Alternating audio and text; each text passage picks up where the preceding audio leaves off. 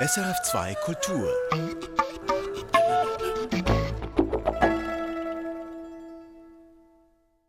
Populismus, polarisierte Gesellschaft, aufkeimender Antisemitismus. Die liberale Demokratie ist unter Druck geraten. Vor diesem Hintergrund hochaktuell ist der neue Roman Die Einstellung des österreichischen Schriftstellers und Historikers Doran Rabinowitsch.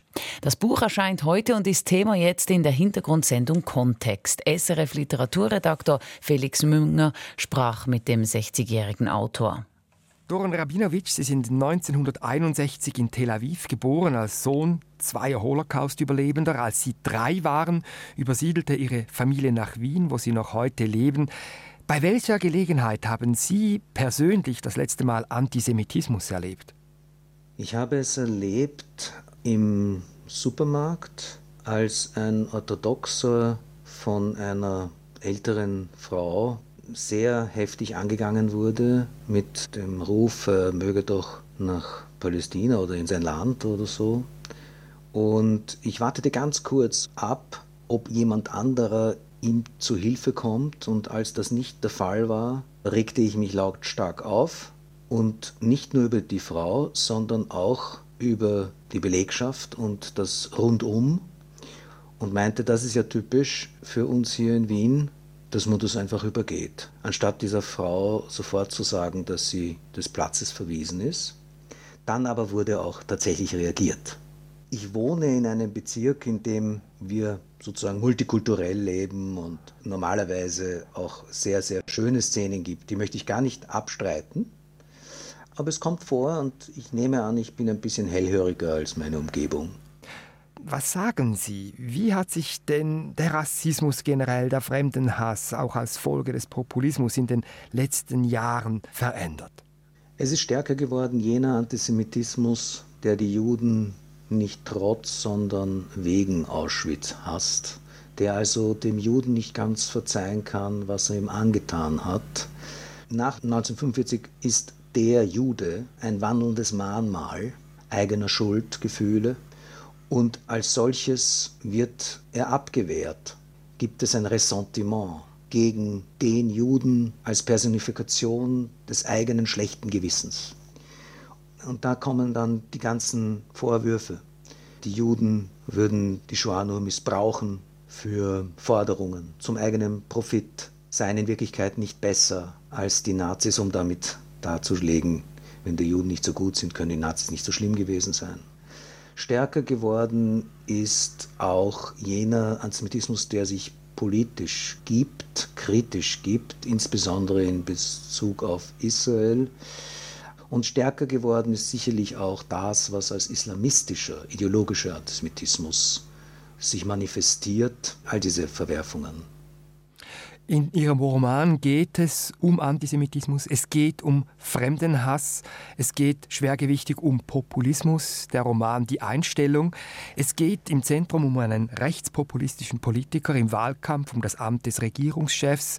In welchem Land der Roman spielt, wird nicht gesagt. Und da ist mir bei der Lektüre eine ganze Reihe von Politikern in den Sinn gekommen, die sich eben populistisch gebärden. In den USA, in Russland, der Türkei, in osteuropäischen Ländern wie Ungarn unter Viktor Orban Orban, aber natürlich auch in Österreich. Dort gibt es die Freiheitliche Partei FPÖ, der immer wieder Nähe zum Rechtsextremismus nachgesagt wird, die ja zwischenzeitlich auch Regierungspartei war. Und wir erinnern uns, das letzte Mal während eineinhalb Jahren bis im Mai 2019 war sie in der Regierung, als wegen der sogenannten Ibiza-Affäre dann wegen jenes Korruptionsskandals die FPÖ-Minister aus der Regierung ausschieden. War das der Anlass für Sie, diesen Roman zu schreiben? Eigentlich war der Anfang und das Konzept schon da, ehe die türkisblaue Koalition, also jene mit den Freiheitlichen, begann. Und bei uns ist ja das Thema des Rechtsextremismus und der rechtsextremen Populisten schon seit Jörg Haider virulent. So gesehen ist Österreich tatsächlich Avantgarde einer internationalen Entwicklung. Deswegen auch der Gedanke, das gar nicht in Österreich noch festzumachen, sondern jetzt, anders als vielleicht früher, wie ich darüber schrieb, jetzt es so zu gestalten, dass es überall sein kann. Kurz danach, nachdem ich begann, an dem Roman zu schreiben, begann die türkisblaue Koalition. Und ich arbeitete an einem Theaterprojekt, wo wir die Reden von diesen rechten Populisten im Amt auf die Bühne des Burgtheaters brachten. Und so setzte ich mich mit allen möglichen dieser rechten Staatsmänner auseinander. Sie haben schon erwähnt, Sie schreiben nicht nur Romane, auch Theater, Hörspiele. Dann haben Sie als Historiker, der Sie auch sind, wissenschaftliche Texte geschrieben, wo Sie sich immer auch wieder mit dem Antisemitismus auseinandergesetzt haben, mit der NS-Vergangenheit in Österreich. Daneben engagieren Sie sich ganz konkret auch. 2000 waren Sie Mitinitiator einer Großdemo gegen die freiheitliche Regierungspolitik in Wien.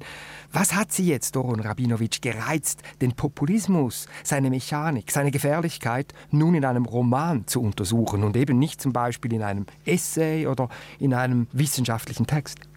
Ich glaube tatsächlich, dass es in dem Roman gelingen kann, etwas darzustellen, was wir in einem Essay so nicht fassen können. Und das sind diese Tiefen und Untiefen, wo wir uns ja nicht ganz sicher sind, wie wir diesem neuen Phänomen gegenüberstehen. Worum es da eigentlich geht bei diesem autoritär-rassistischen Populismus. Er ist muss ich dazu sagen, ja nicht ganz so neu. Es gab das ja auch schon früher, aber so wie es jetzt zu einer Krise der liberalen Demokratie geführt hat in den letzten Jahren, das hat mich interessiert. Aber eben, Sie schreiben einen Roman und keinen Essay. Also Literatur kann ja auch niederschwelliger sein. Gibt es so etwas, ich begebe mich jetzt auf gefährliches Gelände, das sollte man Autoren nie fragen. Gab es eine didaktische Hoffnung, eben Menschen auch aufzuklären über den Populismus? Mich selbst, das ist der Mensch, den ich aufklären wollte mich selbst. Wobei ich natürlich, das ist schon klar, auch etwas aussagen möchte. Aber ich verschaffe mir selbst so Klarheit. Ich meine, Sie haben sich schon ausgiebig mit dem Populismus befasst. Was haben Sie denn erfahren, was Sie vorher nicht schon wussten? Was mich immer wieder erstaunt, ist, dass wir ja darüber nachdenken, was macht diese Leute innerlich aus? Und wir streiten darüber, wie wir sie benennen sollen. Und sie selber streiten ja ab, das zu sein, was wir ihnen unterstellen, nämlich rechtsextrem, rassistisch, bestreiten aber gleichzeitig alles, was sie tun, eben damit, bestreiten ihre ganzen Wahlkämpfe damit. Und dem wollte ich nachgehen. Es ist so interessant, was das Gemeinsame ist bei diesen verschiedenen Akteuren. Und was mich auch interessiert hat, war, wenn wir zum Beispiel darstellen, wie schrecklich ihr Auftreten ist und damit glauben, sie zu besiegen, wie wir damit hilflos am Rand bleiben. Weil genau das, was wir ihnen vorwerfen, ist der Grund, warum sie gewählt werden. Und dennoch ist es richtig und wichtig zu schreiben, was ist und genau zu sein. Dann schauen wir doch einmal genauer hin, wie Sie eben den Populismus in diesem Roman darstellen. Reden wir über die zwei Hauptfiguren. Uli Popp ist die eine, das ist die Figur des Rechtspopulisten, Pop, einfach zu merken. Wir sind mitten im Wahlkampf um den Regierungschef und dieser Uli Popp will ins Amt als Spitzenkandidat seiner populistischen Partei und der, das haben Sie jetzt schon angetönt, hetzt gegen Migrantinnen und Migranten, gegen Muslime, gegen Frauen, gegen unabhängige Medien, die sogenannte Lügenpresse, wie er behauptet. Und Pop Norman S. Obel lässt sich eben bei den Wahlkampfveranstaltungen wie ein Popstar feiern. So wie Sie dies in einer Stelle, die Sie uns nun bitte kurz vorlesen, darstellen. Diese Szene spielt auf dem zentralen Platz einer fiktiven Kleinstadt mit Namen Oberfeist und Pop tritt hier vor dem anwesenden Wahlvolk als regelrechter Politstar auf. Pop winkte. Pop lächelte. Pop grüßte. Er nickte in die Menge er zeigte mit dem Zeigefinger auf Einzelne, er zwinkerte hierhin und dorthin und erklärte, wie schön es sei, in Oberfeist zu sein, unter lauter Freunden. Hier müsse er nicht lange erklären, worum es ihm gehe. Hier sei das Publikum, das er sich wünsche und das er liebe, dass hier sei etwas ganz anderes als im Parlament zu reden, wo diese mieselsüchtigen, dauerbetroffenen Gutmenschen einem jedes Wort im Mund umtreten. Aber er werde nicht aufhören, auszusprechen, welche Probleme die Menschen umtreibe. Ja, das politische Establishment wollte nichts von ihren Sorgen wissen, das sei sich zu fein dafür, aber das sporne ihn nur immer weiter an. Er werde, sagte Pop, jenes Wort mit F ganz offen aussprechen, Flüchtlinge gäbe es zuhauf in diesem Land und noch mehr Flüchtlinge kämen hierher. Die einfachen Leute wehrten sich dagegen. Und womit? Mit Recht. Sie wüssten genau, erst seien die Fabriken weg, dann die Jobs, dann die Wohnungen. Dafür gäbe es jetzt Armenviertel und Terrorgefahr. Der ganze Platz, eine einzige Anhimmelei. Danach das Gejohle und Geklatsche.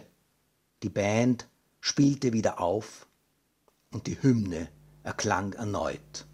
Uli, Uli, Uli, Uli, Uli, Uli, Uli Pop. Doron Rabinowitsch mit einer kurzen Passage aus seinem neuen Roman Die Einstellung hier im Literaturfenster auf SRF 2 Kultur. Was sagen Sie? Ist dieser Pop Überzeugungstäter oder ist er schlicht und einfach vom Willen zur Macht getrieben und bedient sich jetzt dieser xenophoben Ideologie? Ich glaube, dass so einer von der Überzeugung durchdrungen ist, dass es nur um die Macht geht und dass es nur um ihn geht. Das Programm ist er. Und er glaubt nicht an die Stärke des Rechts, sondern an das Recht des Stärkeren. Das beseelt ihn.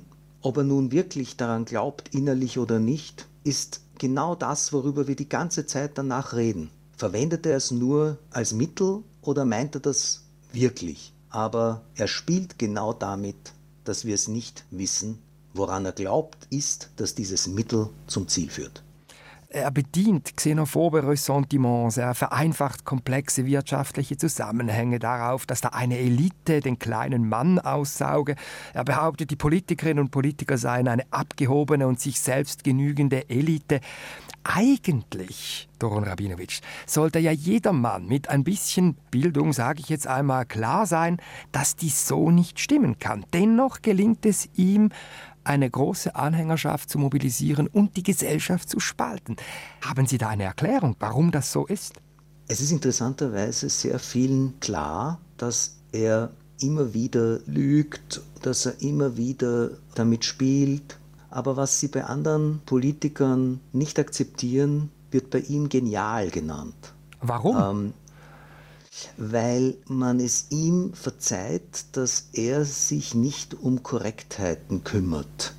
Man möchte die Regeln dessen, was unsere Gesellschaft zusammenhält, hinter sich lassen. Ich habe Leute kennengelernt, die waren begeistert von Trump, weil er sich nicht an die Spielregeln hält und sie erwarteten sich von ihm, dass er sozusagen für sie wieder Klarschiff macht dass er die Privilegien, um die sie fürchten, für sie wiederherstellt. Und dann fragte ich diese Leute, mit wem aber würdest du lieber am Tisch sitzen, wenn ich heute Abend ein Abendessen mache? Mit etwa Obama oder mit Trump? Und dann sagten sie natürlich mit Obama. Und das hat mich sehr erstaunt. Ja, aber wie geht das zusammen? Das geht so zusammen, dass man von ihm erwartet man sich, dass er das Hässlichste an Wünschen, die man hat, für einen erfüllt. Und das sind natürlich durchaus rassistische die Angst vor denen, die jetzt da hinaufdringen. Es geht um die Ängste derer, die ihn wählen. Und Sie lassen ja in Ihrem Roman verschiedene fiktive Wählerinnen und Wähler zu Wort kommen. Das sind Mitglieder von Vereinen auf dem Land. Da ist ein Kleingewerbler, ein Kaffeebetreiber, da ist ein Industrieller auch. Sie alle finden diesen Uli Pop toll weil er, wie Sie sagen, eigentlich verspricht, den befürchteten Verlust aufzufangen. Kann man das so zusammenfassen? Ja, und weil er anspricht auch Gedanken, die sie gar nicht auszusprechen selber wagen. Das ist ja, was immer wieder die Einladung ist. Er sagt, was ihr euch denkt, zwar nur im stillen, im heimlichen. Er spricht ganz offen die rassistischen, teilweise die antisemitischen, die sexistischen Vorurteile aus und spricht an das Niedrigste. Und das wird gutiert. Und das ist natürlich Ausdruck einer veränderten Medienlandschaft auch. Das ist kein Zufall, dass diese Gruppierungen besonders gut auch im Netz wirken und auf den sozialen Medien kleinere Parteien, die extremistisch, populistisch agieren, mehr an Klicks und mehr an Followers haben als die großen Massenparteien. Dann schauen wir mal die zweite Hauptfigur an, über die ich mit Ihnen sprechen möchte. Das ist ein gewisser August Becker, auch fiktiv. Er ist Fotoreporter und er ist so einer der ganz großen Fotografen. Also Becker hat mich so an die großen Magnum-Fotografen erinnert, jene Fotoagentur, die nach dem Zweiten Weltkrieg gegründet wurde und der zum Beispiel Henri Cartier-Bresson angehört hat oder auch der Schweizer Fotograf René Buri. Die haben da so die großen Fotoreportagen in vergangenen Jahrzehnten realisiert. Was treibt diesen Bäcker an? Er hat ja ein sehr klassisches Berufsethos, würde ich jetzt einmal sagen. Also er will mit seinen Bildern nicht nur abbilden, sondern die Wahrheit hinter dem Gegenstand zeigen. Er glaubt an die Möglichkeit, einen Menschen zu porträtieren. Er kann die Menschen einfangen mit seiner Kamera und er glaubt an die freie Presse. Er könnte theoretisch auch sich damit begnügen, Fotobücher zu machen und Ausstellungen und er hätte ein leichteres Leben und höchstwahrscheinlich auch ein besser bezahltes. Aber er hängt weiterhin an jenem Berufsbild, das erfolgreich war an seinen Anfängen. Und dieser Erfolg ging ein bisschen zurück, seitdem die liberale Medienlandschaft die redaktionelle Presse in der Krise steckt.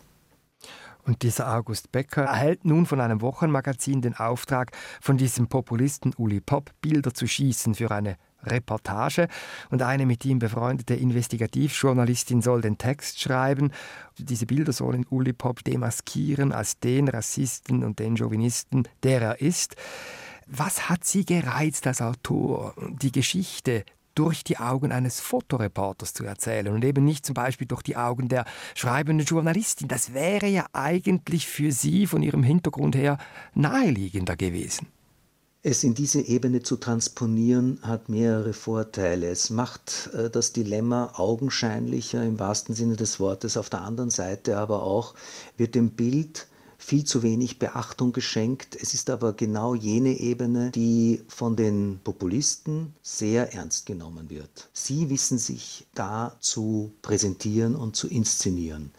Und die Medien übernehmen teilweise die Fotos, die von ihren Fotografen gemacht werden. Etwas, was wir niemals akzeptieren würden bei den Texten. Wir lassen nicht einen Artikel in einer Qualitätszeitung erscheinen, den der Presseberater des Rechtspopulisten geschrieben hat.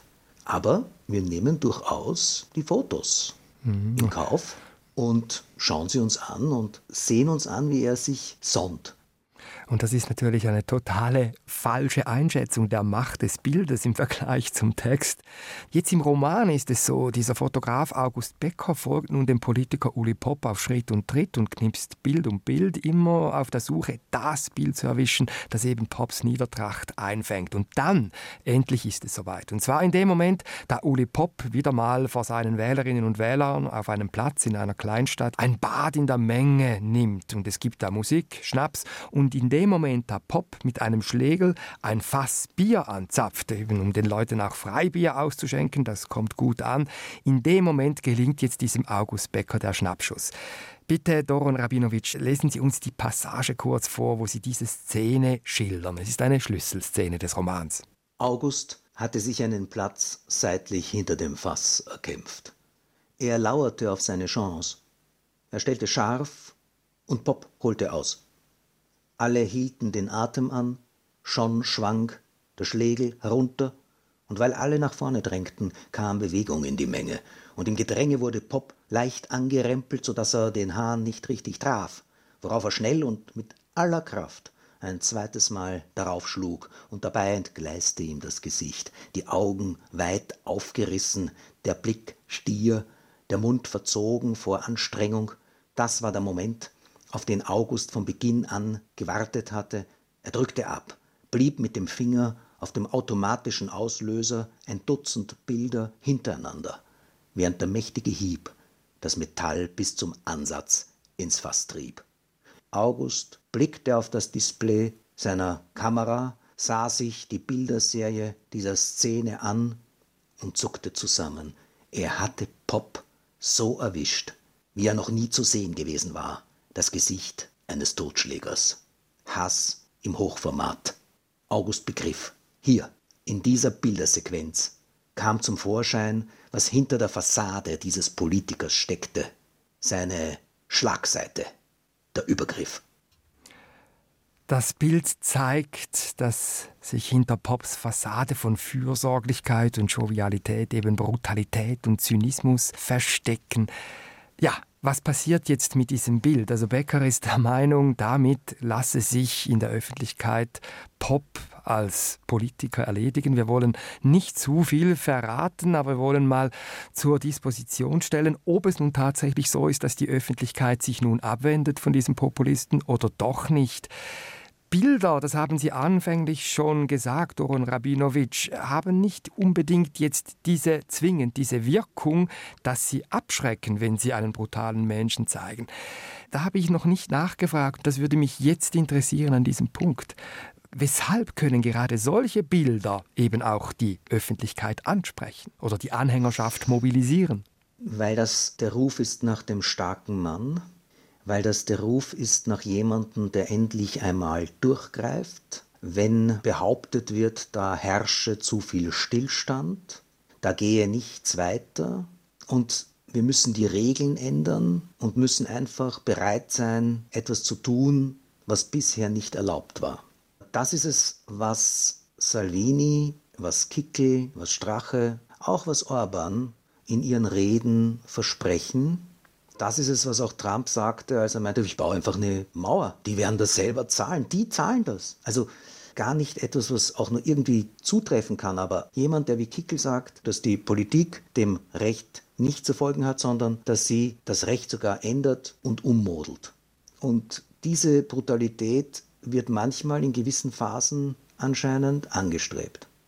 Interessant ist ja, das zeigen Sie auch in Ihrem Buch, dass trotz dieses Bildes ja auch liberale Geister, kritische Journalisten, ja zwischenzeitlich sogar dieser August Becker, so ein bisschen schwankend werden und äh, sagen, ja, so schlimm ist dieser Pop ja gar nicht. Es ist ja nicht alles so falsch, was er sagt. Was ist es denn, was offenbar diesen Common Sense, die allgemein anerkannten Grundwerte, die Gesetzlichkeit, wie Sie das vorhin erwähnt haben, plötzlich in Frage gestellt wird. Ja, dass die ganze liberale Demokratie plötzlich in eine Situation gerät, wo man sich ernsthaft ängstigen muss, dass sie überleben kann. Sehr interessant ist, was solche Bewegungen und Gestalten sagen und was man über sie sagt. Nämlich, es ist ja nicht alles falsch, das kann man ja wohl über jeden Menschen sagen. Es gibt keinen Menschen, der es schafft, in jedem Satz was Falsches zu sagen. Normalerweise tragen wir es jemandem nach, wenn er etwas Falsches gesagt hat. Bei denen wird herausgestrichen, dass sie manchmal auch was Richtiges sagen. Das Zweite, was interessant ist, man wird ja wohl noch sagen dürfen. Da geht es gar nicht mehr darum, ob man es sagen soll, sondern nur noch, dass man doch auch das, was man eigentlich nicht sagen soll, was eigentlich Unsinn ist, sagen darf. Wir erleben das ja momentan auch in der Pandemie. Und da ist ja das ungemein Interessante, dass es überhaupt nicht um wahr oder falsch geht, um wahr oder Lüge, sondern diesen Kräften geht es darum, die Wahrheit umzulügen. Völlig uninteressant, dass Trump behauptet, die demokratischen Wahlen seien irregular gewesen und das stimmt überhaupt nicht. Wenn genügend Menschen das glauben, sind die Wahlen irregulär. Völlig uninteressant, dass die Maßnahmen natürlich greifen in einer Pandemie. Aber wenn genügend Leute glauben, dass sie nicht greifen, dann werden sie nicht greifen. Völlig uninteressant, dass es nicht stimmt, dass etwa Juden stinken. Aber wenn man über eine Person oder über eine Gruppe erst behauptet, sie stinke, wenn man behauptet, sie sei Ausgeburt, sie sei jenseits, dann wird sie irgendwann jenseits sein, bis hin zum Gestank. Ihr äh, packender Roman hat mich während der Lektüre sehr auch ins Grübeln gebracht und ich habe mich dann schon gefragt, wir wollen ja jetzt offen lassen, was mit diesem Populisten in diesem Roman passiert, aber ich habe mich schon gefragt, was sollen denn Liberale tun, um dem Populismus wirksam entgegenzutreten, wenn er offenbar diese Mechanismen hat, die Sie jetzt geschildert haben, der Anziehung, dass er es vermag, die Gesellschaften zu spalten und da kommt eben der Titel Die Einstellung wieder wieder ins Spiel. Es ist einerseits die fotografische Einstellung von August Becker, aber natürlich auch die Einstellung, die Haltung, die Medien, die Menschen generell populistischen Tendenzen gegenüber einnehmen sollen. Was sagen Sie als Autor, auch als Historiker? Soll man versuchen, den Populismus zu demaskieren? Oder auch diesen Gedanken findet man in Ihrem Roman. Soll man ihn denn einfach totschweigen, in der Hoffnung, dass er dann mit weniger Präsenz in den Medien auch einen Einfluss verliert? Das Totschweigen funktioniert nicht. Man kann ja solche mächtigen Bewegungen nicht totschweigen. Wenn man sie hingegen ins Gerede bringt, dann ist das auch das, was der Populismus will. Oder sagen wir, der rechte und rassistische Populismus möchte. Es gibt natürlich schon auch linke Populisten, das möchte ich jetzt gar nicht bestreiten, aber wir reden jetzt hier von diesem Phänomen. Und, und das Interessante ist aber, dass es trotzdem auch Modelle gibt, wo wir sehen, dass es lohnt zu kämpfen, dass es lohnt zu schreiben, was ist. Wir dachten vor ein paar Jahren, dass diese Koalition Kurz und Strache das nächste Jahrzehnt dominieren werden. Wir sahen keine nennenswerte Gegenkraft. Und das hat sich ja ziemlich schnell verändert. Und auch in anderen Ländern, Italien, man sieht, dass es durchaus die Möglichkeit gibt, dagegen aufzutreten. Aber was es bräuchte, wäre vielleicht auch Gegenkonzepte, andere Formen und Lösungen. Das aber leistet nicht mein Roman. Ja, aber das, das soll auch gar nicht. Nein, nein, das würde sicher den Rahmen sprengen. Aber ich, ich meine, was man ja auch liest in Ihrem Roman ist, dass eben der Populist Pop sagt, ja, ich nehme die Sorgen und Ängste der Menschen ernst. Dieses Ernstnehmen. Und ich glaube, das ist ja ein Punkt, den Sie jetzt auch ansprechen. Wie kann man denn in einem Gegenkonzept die Sorgen der Menschen vor Verlust konkret ernst nehmen? Was müssen liberale, demokratisch gesinnte Politikerinnen und Politiker tun? Man muss die sozialen Fragen angehen, weswegen die Gesellschaft so auseinander rennt.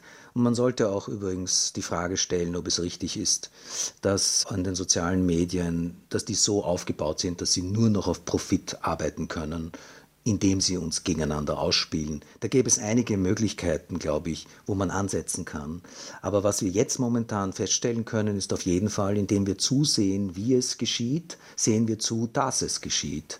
Das ist es, wie sehr viele der medialen Inszenierungen funktionieren. Auf jeden Fall funktionieren die sozialen Medien sehr stark auf diese Art und Weise.